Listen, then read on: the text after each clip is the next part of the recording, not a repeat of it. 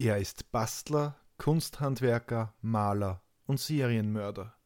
Mit einem Maurerfäustel schlägt er auf die Köpfe seiner Opfer ein, bis sich diese nicht mehr rühren. Anschließend vergewaltigt er sie. Sein Motiv? Absoluter Frauenhass. Doch am Ende wird eine Frau sein Leben beenden. Das ist die Geschichte von Alfred Engleder, der Bestie von Sirning.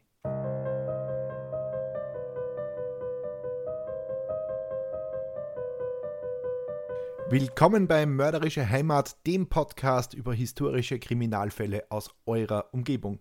Anhand von zeitgenössischen Berichten rekonstruieren wir hier die größten Verbrechen der Geschichte Österreichs und, wenn es geht, darüber hinaus. Und am Ende gibt es noch den Klugschiss zum Schluss. Ähm, ich habe mich in den ersten beiden Folgen noch gar nicht vorgestellt, in der letzten habe ich es geschafft, darum mache ich, mach ich es jetzt auch wieder. Mein Name ist Peter Zellinger und ich bin im Brotberuf Journalist. Der heutige Fall führt uns in die Nähe von Steyr, genauer gesagt nach Sierning in Oberösterreich. Dort kommt es in den 1950er Jahren zu einer Serie von brutalen Überfällen auf junge Frauen. Von Hass getrieben schlägt Alfred Engleder auf seine Opfer ein und vergewaltigt die sterbenden Frauen. Den Ermittlern unterläuft eine folgenschwere Panne, durch die er weiter morden und vergewaltigen kann. Doch eine der Frauen kann Engleders Überfall abwehren und besiegelt damit das Ende seiner blutigen Karriere. Eine weitere Frau sorgt schließlich für das Ende seines Lebens. Der Angriff. Margarete ist froh, wieder daheim zu sein.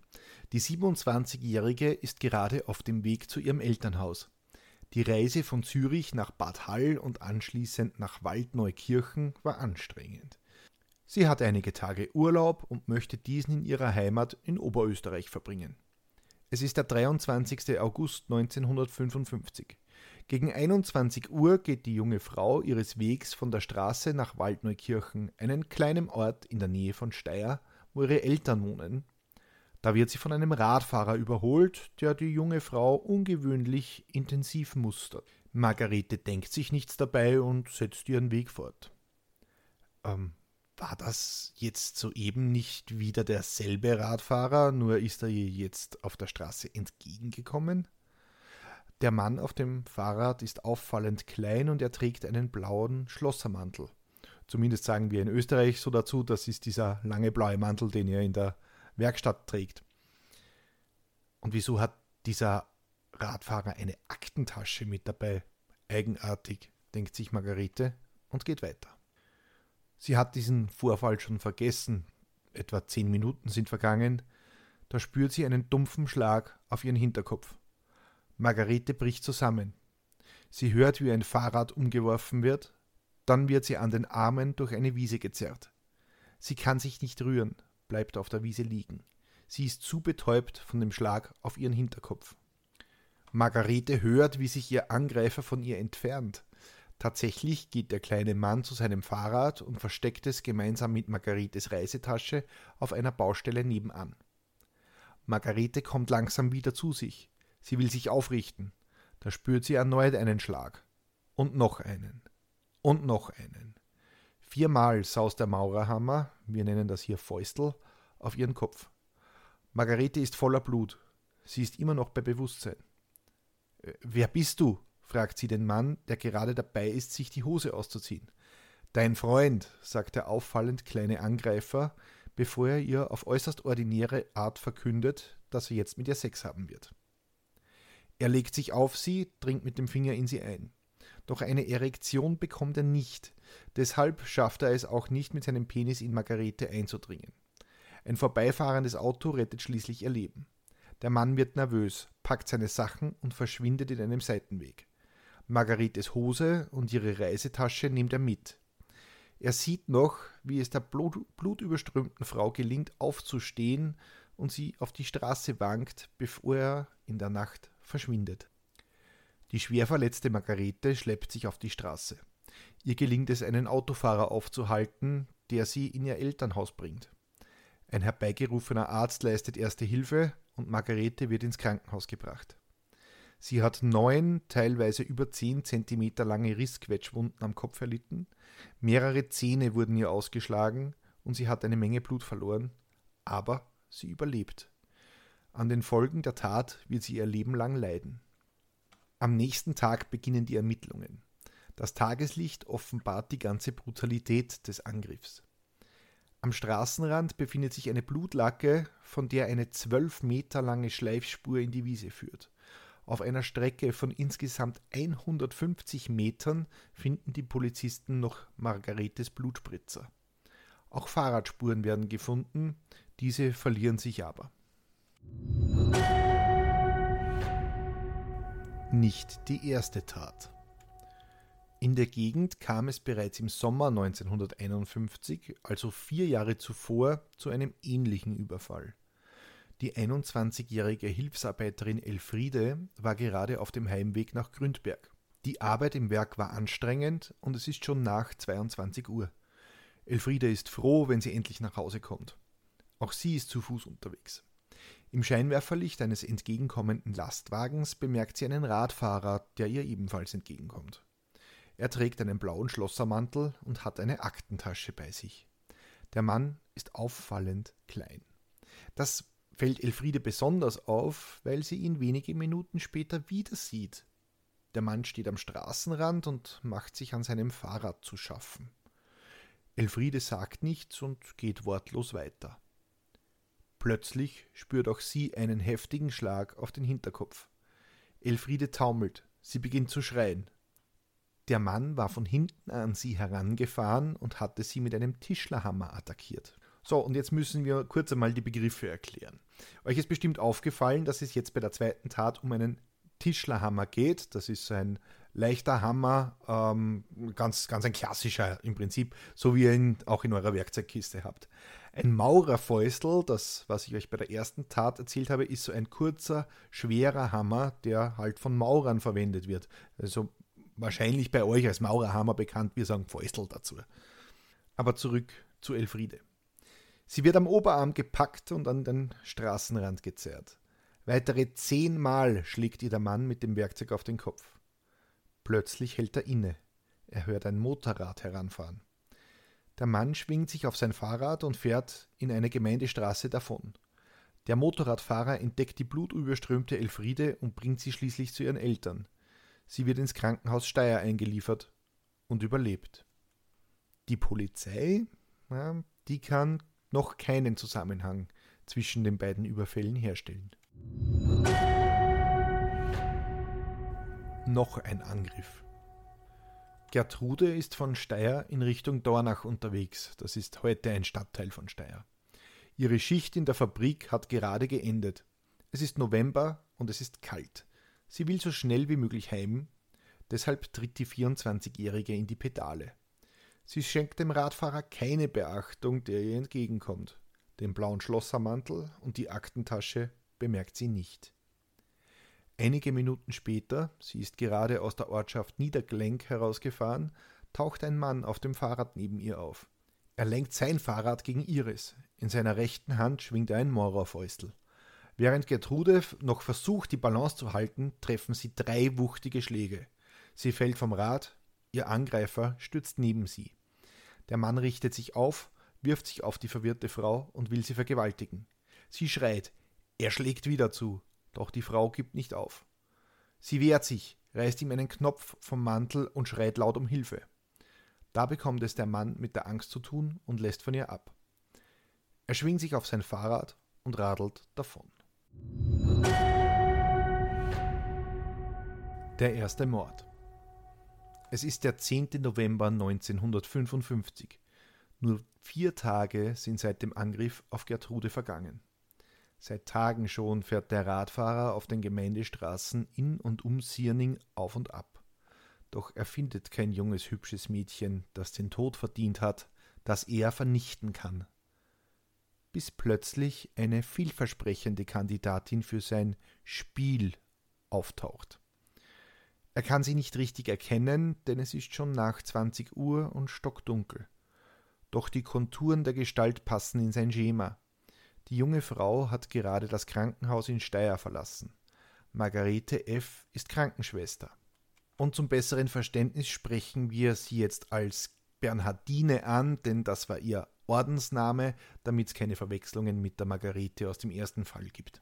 Warum hat sie überhaupt einen Ordensnamen? Nun, früher war es üblich, dass Gemeindekrankenhäuser von katholischen Orden geführt wurden und die, äh, gerade die Schwestern hatten dann natürlich einen anderen Namen als im Zivilberuf. Egal, zurück zum Fall. Der Radfahrer ist sich immer noch nicht sicher, ob sie auch hübsch genug ist. Er schiebt sein Fahrrad vor ihr her und wartet bei einer Tankstelle, dass Bernhardine seinen Weg kreuzt. Dort ist es hell beleuchtet und im Scheinwerferlicht kann er seinem Opfer ins Gesicht sehen. Treffer. Bernhardine ist 25 Jahre alt und gut aussehend. Sie passt. Der Mann wartet.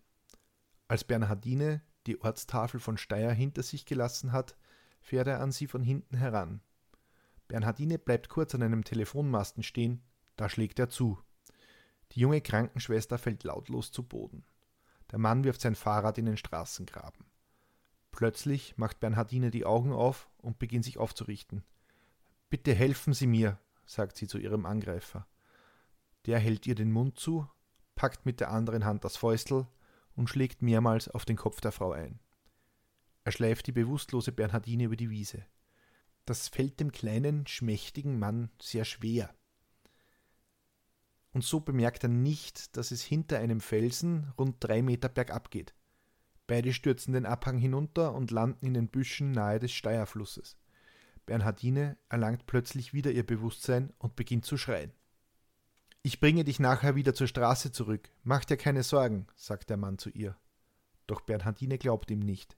Sie weiß, dass sie jetzt sterben werde, sagt sie zu dem Mann. Der Angreifer zieht einen Strumpf aus seiner Manteltasche und stopft ihn der Frau in den Mund, um sie zu knebeln. Da fällt ihm ein, sie hatte einen Regenschirm dabei, der ihn verraten könnte. Der Mann klettert die Böschung wieder hinauf und eilt zur Straße, um den Schirm zu holen. Sein Opfer lässt er liegen. Als er zurückkommt, jammert Bernhardine vor Schmerzen. Auf jedes Stöhnen, jeden Schmerzenslaut folgen weitere Schläge mit dem Hammer. Der Unbekannte reißt ihr die Kleider vom Leib und beginnt sie zu vergewaltigen.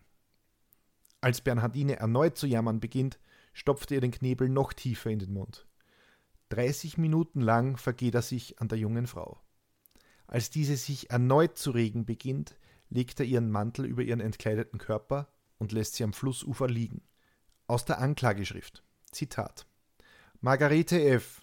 hat zwar noch vermocht, sich den Knebel herauszuziehen, dürfte sich auch noch aufgerichtet haben und dann noch circa fünf Meter gegen das Ufer des Steierflusses gekrochen oder gestürzt sein, wobei die Kleidungs- und Wäschestücke über ihrem Kopf zusammenschlugen. Was in diesen letzten Minuten, und es können sogar Stunden gewesen sein, in Schwester Bernhardine F. noch vorgegangen sein mag, kann man nur mit Erschütterung ahnen. In der Nähe des Flussufers hauchte sie schließlich ihr junges Leben aus. Die Obduktion wird später ergeben, dass Bernhardines Schädel völlig zertrümmert war. Knochensplitter drangen daraufhin in ihr Gehirn ein, was zu Blutungen im Schädel führte, an denen Schwester Bernhardine schließlich starb. Sogar im Strumpf, mit dem Bernhardine geknebelt wurde, fand man feinste Blutstropfen, die sie im Todeskampf wohl ausgeatmet hatte. Peinliche Pannen. So, und spätestens jetzt nach diesem schrecklichen Mord müssen doch die Ermittlungen auf Hochtouren laufen, oder? Vor allem scheint sich ja ein Muster der Taten abzuzeichnen und alle Opfer berichten von einem Radfahrer, der hinter die Frauen herfuhr, um sie dann überraschend niederzuschlagen. Steyr war schon damals mit knapp 40.000 Einwohnern eine große Stadt, aber es ist ja nicht gerade so, als würde sich der Täter größte Mühe geben, seine Spuren zu verwischen. Wie es so oft ist in unseren Fällen, na jo. Erstmals gelingt es nämlich der Polizei gar nicht, eine Verbindung zwischen den einzelnen Taten herzustellen. Und sie betrachten die Überfälle als für sich eigenständige Verbrechen. Für den Mord an Bernhardine haben die Ermittler auch sofort einen Schuldigen gefunden. Ein Arzt aus Steyr wird verhaftet und kommt in Untersuchungshaft. Seine einzige Tat, er hatte ein Verhältnis mit der jungen Krankenschwester. Tatsächlich sitzt er sogar noch in Haft, als die Polizei den echten Täter dann schon längst hat. Mord zu Pfingsten. Am Sportplatz in Sierning stehen Hertha, Paula und Walter und plaudern. Sie waren im Kino und nachher noch im Gasthaus etwas trinken. Paula und Walter haben Hertha noch ein Stück zum Lettenweg begleitet, von wo sie nach Hause gehen wollte. Sie verabschieden sich und Hertha spaziert an diesem 10. Juli 1957 in die Nacht. Auch sie traf plötzlich ein Schlag auf den Hinterkopf. Die 22-Jährige fällt hin und bleibt benommen liegen. Sie wird in ein Weizenfeld gezerrt. Sie kommt zu Bewusstsein, will aufstehen. Ein neuerlicher Schlag trifft sie am Kopf. Sie beginnt zu schreien. Da wird ihr ein Stück Stoff in den Mund gesteckt. Doch Hertha will sich das nicht gefallen lassen und wehrt sich heftig. Weitere Hiebe sind die Folge. Den Knebel steckt der Angreifer Hertha noch tiefer in den Mund, bevor er sie auszieht und vergewaltigt. Die Frau kommt aber erneut zu Bewusstsein und krallt sich an der Kleidung ihres Vergewaltigers fest. So sehr, dass er sie nicht abschütteln kann. Er holt mit aller Kraft aus und schlägt ein letztes Mal den Hammer auf den Kopf der Frau. Sie rührt sich nicht mehr. Er fühlt ihren Puls. Sie ist tot. Sie hielt noch die Uhr ihres Angreifers in der Hand. Hertha hat sie ihm im Todeskampf abgerissen. Den Körper bedeckt der Mann noch mit Getreidehalmen, bevor er unerkannt flüchten kann. Nachdem Hertha F. in der Nacht nicht heimgekommen ist, wurde eine Suchaktion gestartet. Die Frau wird in einer ausgetretenen Schneise im Weizenfeld tot aufgefunden. Ihr rotgetupftes Sommerkleid ist zerrissen und hochgeschoben. Der weiße Schlüpfer liegt blutig daneben. Der letzte Überfall. Fünf Tage sind seit dem Mord an Hertha vergangen, als der Radfahrer wieder zuschlägt. Die 21-jährige Hertha S. Ja, es gibt in dieser Geschichte zwei Margaretes und zwei Herthas, ähm, ist jetzt aber auch nicht weiter wichtig. Hertha S. ist auf dem Heimweg. Bei Bad Hall schiebt ein Mann sein Fahrrad vor der jungen Dame her. Er wird langsamer und lässt sich überholen. Der kleine Mann im Schlossermantel holt einen Hammer aus seiner Aktentasche, fährt an Hertha S. heran und schlägt zu. Er werde jetzt Sex mit ihr haben, sagt der Angreifer und holt noch einmal aus. Doch Hertha kann ihm ausweichen und einem Treffer entgehen. Da taucht plötzlich ein Motorradfahrer auf und bleibt stehen. Der Mann flüchtet mit seinem Fahrrad, während der Motorradfahrer absteigt und die blutende Hertha versorgt, bevor er weiter zur Gendarmerie fährt. Und die Gendarmerie, das sind so ein bisschen, bisschen die äh, Helden in dieser Geschichte, denn die sind nämlich in dem Augenblick dabei, einen Unschuldigen zu verhören und sie haben auch gerade ein Geständnis erlangt. Ihr seht jetzt die äh, Gänsefüßchen nicht, die ich mit den Fingern ganz heftig mache. Sie haben ein Geständnis von einem Unschuldigen erlangt. Da stürmt plötzlich Wilhelm N., der Motorradfahrer, in die Wachstube. Schnell, schnell, ein Überfall, schreit er. Dabei stützt er eine blutüberströmte Frau, die Maschinenstrickerin Hertha. Ich habe ihn mit seinem Hammer direkt im Scheinwerferlicht meines Motorrads gesehen. Dann ist er weggelaufen. Vielleicht können wir ihn noch erwischen, sagt Wilhelm. Und tatsächlich, zur Ehrenrettung der Gendarmerie, wird eine Großfahndung ausgelöst. Aber ganz so toll läuft das auch nicht, denn der später als Mörder entlarvte Alfred Engleder wird sogar von der Gendarmerie kontrolliert. Aber man kennt den Alfred ja, also lässt man ihn weiterfahren. Außerdem ist er auf dem Heimweg zu seiner schwangeren Frau und seinen drei Kindern, der ist ganz harmlos. Und überhaupt, der wohnt ja genau gegenüber vom Gendarmerieposten im Sierninger Schloss, also der kann doch unmöglich der Täter sein. Stattdessen fährt die Gendarmerie zum Tatort und leuchtet dort mit Handscheinwerfern alles aus. Die Bad Haller Landstraße war inzwischen gesperrt worden. Die Gendarmen wurden fündig. Im Gestrüpp fanden sie ein Herrenfahrrad, am Gepäcksträger eine Aktentasche. Außerdem wurde die Tatwaffe, ein eineinhalb Kilogramm schweres Maurerfäustel, gefunden. Aber es gab noch einen weiteren Fund. Eine Chrom-Herrenarmbanduhr mit abgerissenem Fixo-Flex-Band, wie es in den Akten heißt, die hat der Täter nämlich im Kampf mit dem Opfer verloren. Und weil ich durch die Podcast-Energie eure fragenden Blicke sehe, was jetzt wieder ein Fixo-Flex-Band ist, das sind diese, diese Gummiarmbänder, die, äh, wo diese einzelnen Metallglieder miteinander verbunden sind. Die Polizei hat jetzt eine großartige Idee.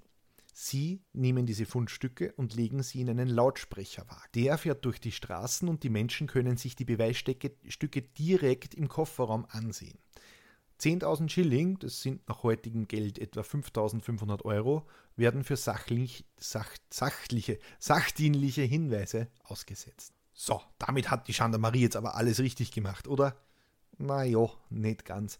Sie befragen nämlich tatsächlich im Zuge dieser Aktion die Frau Engleder, die Frau des Mörders, aber die behauptet, die Uhr nicht zu kennen und überhaupt ihr Gatte ist nicht daheim und man soll sie doch bitte in Ruhe lassen. Aber diese Aktion mit dem Lautsprecherwagen hat doch einen Sinn, denn wenn, als die Gendarmen damit von Bad Hall nach Sirning fahren, rief eine Frau: Fragen Sie doch im Schloss nach. Ich glaube, das Fahrrad gehört Alfred Engleder.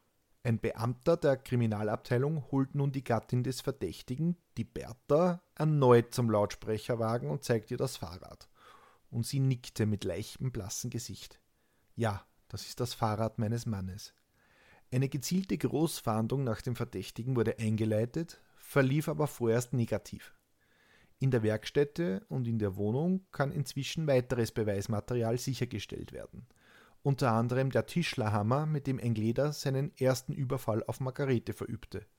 Außerdem finden die Gendarmen einen blutigen Schlossermantel. So, aber jetzt, jetzt haben die Gendarmen und die Polizei, die schlagen jetzt zu und haben den Engleder. Naja, nicht ganz. Denn der hat mittlerweile mitbekommen, dass das Eis für ihn ganz, ganz dünn wird und dass sie ihm auf den Fersen sind, die Gendarmen. Und ihm gelingt es dann noch, durch ein Mauerloch aus dem Schloss zu fliehen. Zu Fuß schlägt er sich nach Neuzeug durch, wo er sich eine Bastelwerkstätte eingerichtet hatte. Hier holte er aus einer Lade noch 300 Schilling und steckte sie zu den 800 Schilling, die er von daheim mitgenommen hatte. Sein Fluchtziel war die Tschechoslowakei und von dort wollte er weiter in die Sowjetunion. Über Feldwege schlug er sich über Ternberg nach Amstetten durch. Dort kaufte er sich neue Kleidung und Rasierzeug. Mit dem Zug fuhr er bis St. Pölten, wo er sich eine Straßenkarte für den nördlichen Teil Niederösterreichs kaufte und schrieb auch gleich seinen neuen Namen drauf. R. Schädel. Sehr passend für einen Mörder, der, ihr wisst schon, seinen Opfern die Schädel einschlägt. Ganz originell. In Herzogenburg warf er seinen Ausweis und seinen Schlüsselbund in das Bahnhofsklo und reiste weiter nach Hadersdorf und Sigmundsherberg ins Waldviertel. Dort schlief er in einem Heuschober und fuhr weiter nach Retz, wo er einen Feldstecher mit eingebautem Kompass, eine Jacke und Lebensmittel kaufte. Zu Fuß kam er bis Niederfladnitz. Dort schlief er wieder in einer Scheune. Am Morgen des 19. Juni erkundete er das Gelände für einen günstigen Grenzübertritt. Er erreichte eine eingezäunte Baumschule, sah dort sechs Frauen in leichter Kleidung arbeiten, und er verhielt sich dabei derartig unheimlich, dass sich äh, die Frauen sehr unwohl zu fühlen begannen und laut um Hilfe schrien. Das hörte der Forstwart Johann H., und der kam zur Hilfe. Was machen Sie denn da? wollte der stattliche Mann wissen. Alfred Engleder beginnt zu stammeln und weiß nicht recht, was er antworten soll. Da wird der Forstwart noch misstrauischer als zuvor. Kommen Sie mit mir, laufen Sie nicht davon, ich habe eine Schusswaffe, schwindelte der Mann. Der Förster will Alfred Engleder zur nahen Zollwachestation in Niederflatnitz bringen und die beiden beginnen irgendwie zu plaudern auf diesem Weg, sind ja auch schließlich zwei Kilometer, Zeit hatten sie ja. Und irgendwann dreht sich Engleder zu ihm um und sagt, Du hast einen schönen Fang gemacht mit mir. Auf meinen Kopf sind 10.000 Schilling ausgesetzt. Ich bin der Mörder Engleder. Ja, und der Rest war dann selbst für unsere nicht gerade sich mit Ruhm bekleckernden Gendarmen sogar eine Routine. Ähm, der nur 1,58 Meter große Engleder wird ins Gefangenenhaus nach Wien gebracht, wo er alle Fälle gesteht. Und am 20. Juni 1957 schreiben die Morgenzeitungen Bestie von Sirning gefasst, Mädchenmorde im Plauderton gestanden. Der Prozess. Am 4. März 1958 begann der Geschworenenprozess. Darin dreht sich viel um die Frage, ob ein Gleder nun ein Sexualtäter ist. Vor Gericht wird klar, es ging ihm nicht um den Sex an sich, er wollte Frauen eher demütigen und vernichten. Zitat Der Beschuldigte ist nicht als Lustmörder anzusprechen, der im Tode seines Opfers eine sexuelle Befriedigung findet. Er zeichnet vielmehr selbst ein Bild von sich, wenn er erklärt, es sei ihm weniger um die Befriedigung seines Sexualtriebes gegangen, als um die Stillung seines Vernichtungstriebes. Er gibt in seinem Selbstbekenntnis offen zu, dass er sich fürchterlichen, für menschliche Begriffe kaum fassbaren Gedanken hingegeben habe, deren Ausführung nur durch seine Verhaftung unterblieb. Schon dieses Einbekenntnis lässt den Schluss zu, dass er aus grenzenlosem Hass sich schließlich die völlige Vernichtung des Lebens eines jungen Mädchens zum Ziel gesetzt hat. Noch klarer geht aber seine wahre Absicht aus einem aus der Haft an seine Frau geschriebenen Brief hervor, worin er schreibt: Zitat: Den Frauen gegenüber hatte ich den größten Hass. Für mich war ihr Wert gleich einer Zigarette, die man einige Zeit genießt und in den Kot wirft und zertritt. Zitat Ende. Alfred Engleder wird zu lebenslangem Kerker, verschärft durch hartes Lager und einen Fasttag vierteljährlich verurteilt. Engleder hatte sich in verschiedenen Haftanstalten zu einem begnadeten Kunsttischler entwickelt. Nach nur 26 Jahren wird er schließlich wieder bedingt entlassen. Engleder wird im Schottenstift in Wien aufgenommen. Am 8. April 1993 wurde er in Wien von seiner Freundin, einer 26-jährigen Prostituierten, erstochen. Sie stach ihm mehrmals in den Rücken und Engleder verstarb nur wenige Tage später im Krankenhaus. Als Tatmotiv gab die Frau an, dass sie sich vor ihm ekelte.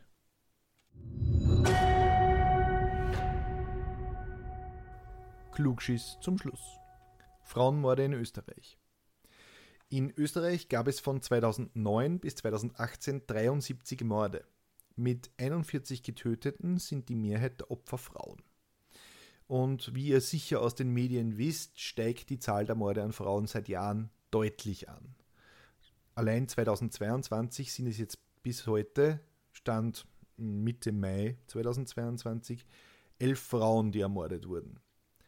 Eine Studie aus dem Jahr 2018 zeigt, dass Frauen überdurchschnittlich häufig mit Stichwaffen umgebracht werden.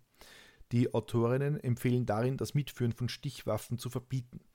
Dieses Verbot gewisser Gegenstände wie Messer über einer bestimmten Länge gibt es in Deutschland bereits, in Österreich gibt es dafür keine Regelung.